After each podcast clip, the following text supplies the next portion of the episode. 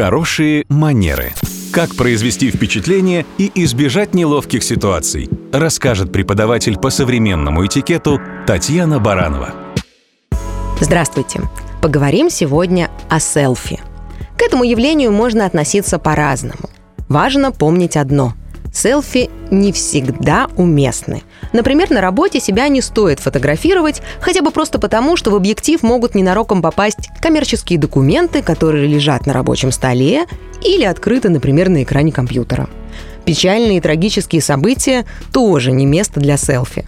Улыбаться себе в камеру на фоне автомобильной аварии, пожара или похорон – идея не очень этичная и приемлемая. Желание запечатлеть себя со звездой иногда может затмить элементарные правила вежливости и учтивости. И вместо приветствия и пара душевных слов знаменитость зачастую получает от поклонников только вид на их спину на своем фоне и вытянутую с телефоном руку. Хотя, надо сказать, что селфи сегодня делают не только простые люди, но и сами знаменитости. Причем нередко прямо на сцене или на красной дорожке.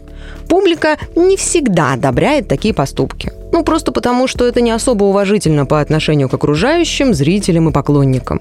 Поэтому, например, в прошлом году Канский фестиваль запретил делать селфи на красной дорожке.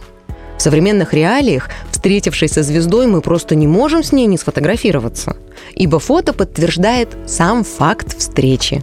Так сегодня устроено сознание человека. Но все же давайте постараемся оставаться уважительны друг к другу в любой ситуации. Ведь это и есть хорошие манеры.